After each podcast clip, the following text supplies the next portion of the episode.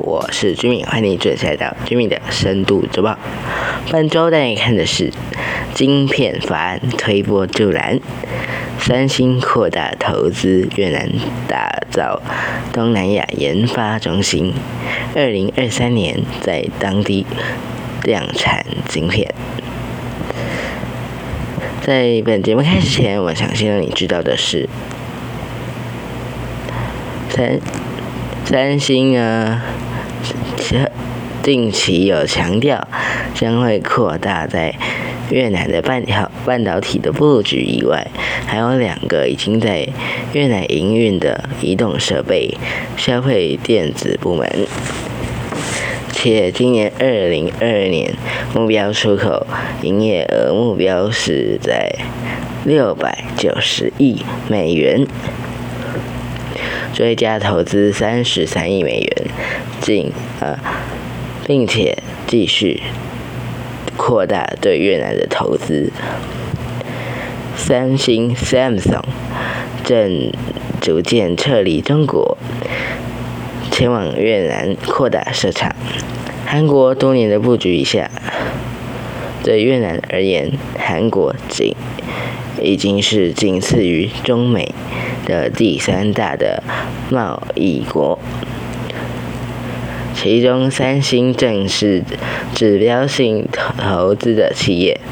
三星表示呢，今年二零二二年上半年在东呃，在越南的出口总额，三星达到三百四十三亿美元，相较同期增长成长约百分之十八 percent。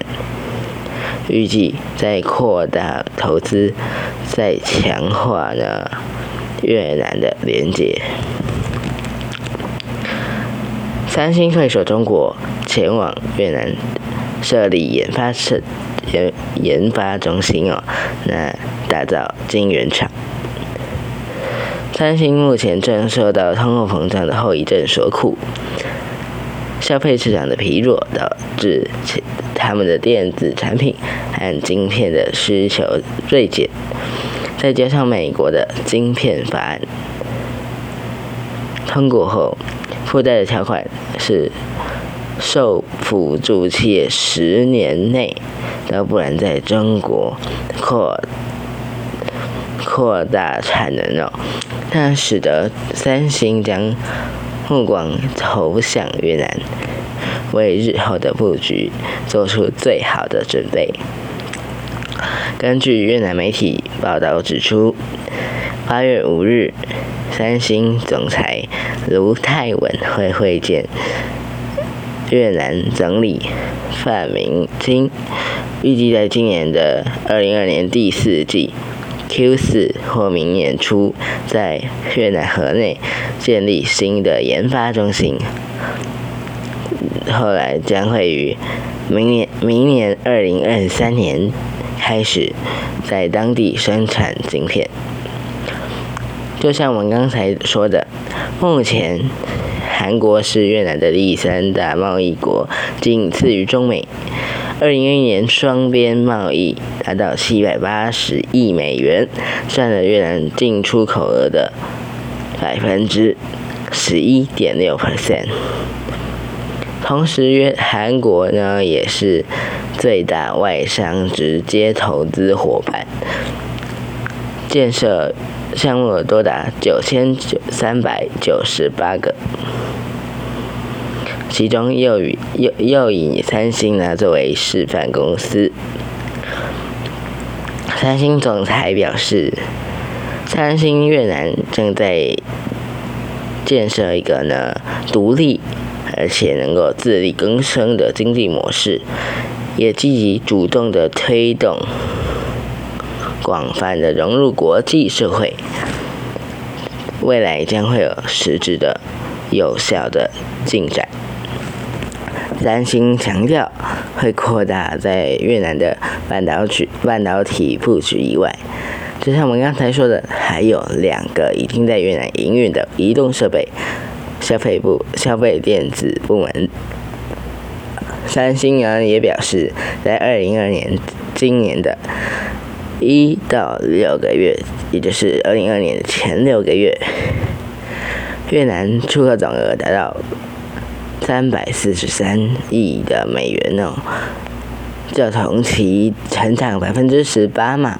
那他们这次今年的目标出口营业额目标是在。六百九十亿的美元，追加投资三十三亿美元，并且并且呢，持续扩大扩大对越南的投资。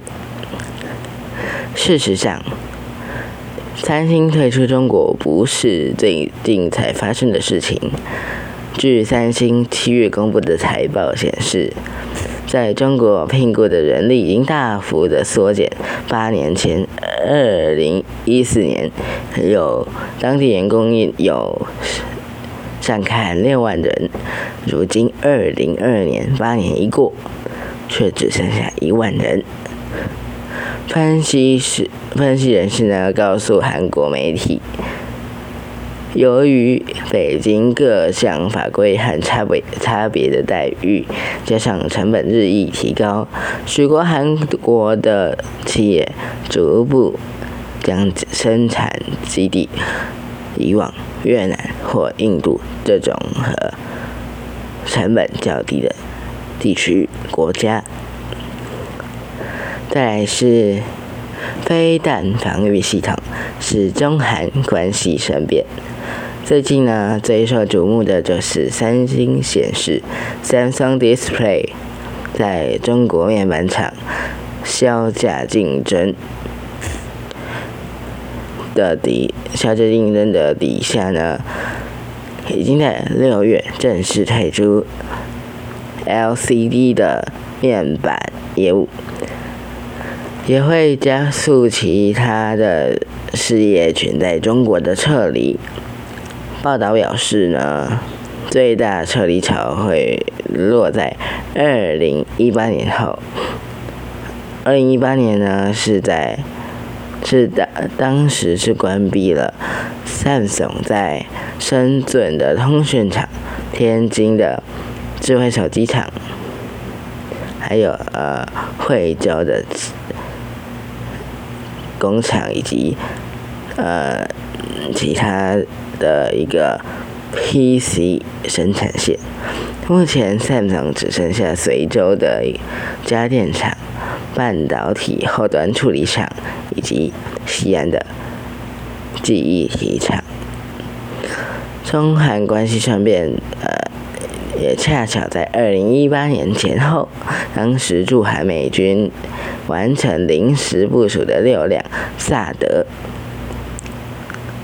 飞弹防御系统拦截拦拦截弹射车的就位工程，萨德系统已经进入作战运行状态，负责拦截北韩向南韩射呃发射出的中短程弹道飞弹。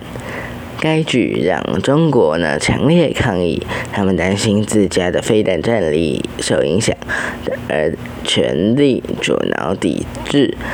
当时韩国不顾北京，仍然和美国合作，埋下了关系生变导火线。目前，三星除了在越南。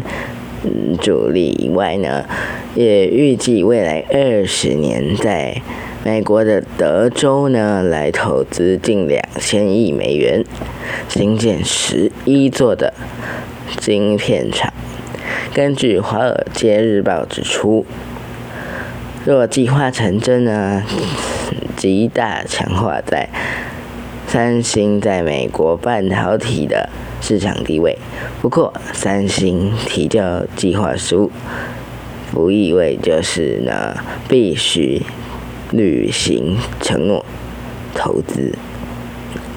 对此，三星发言人说：“针对计划书列出的新工厂，三星目前还没有任何的具体方案。”并且强调，三星长期一直都在评估拓展美国的业务可行性，最后却并未对德州投资西部的计划和其他细节做评论。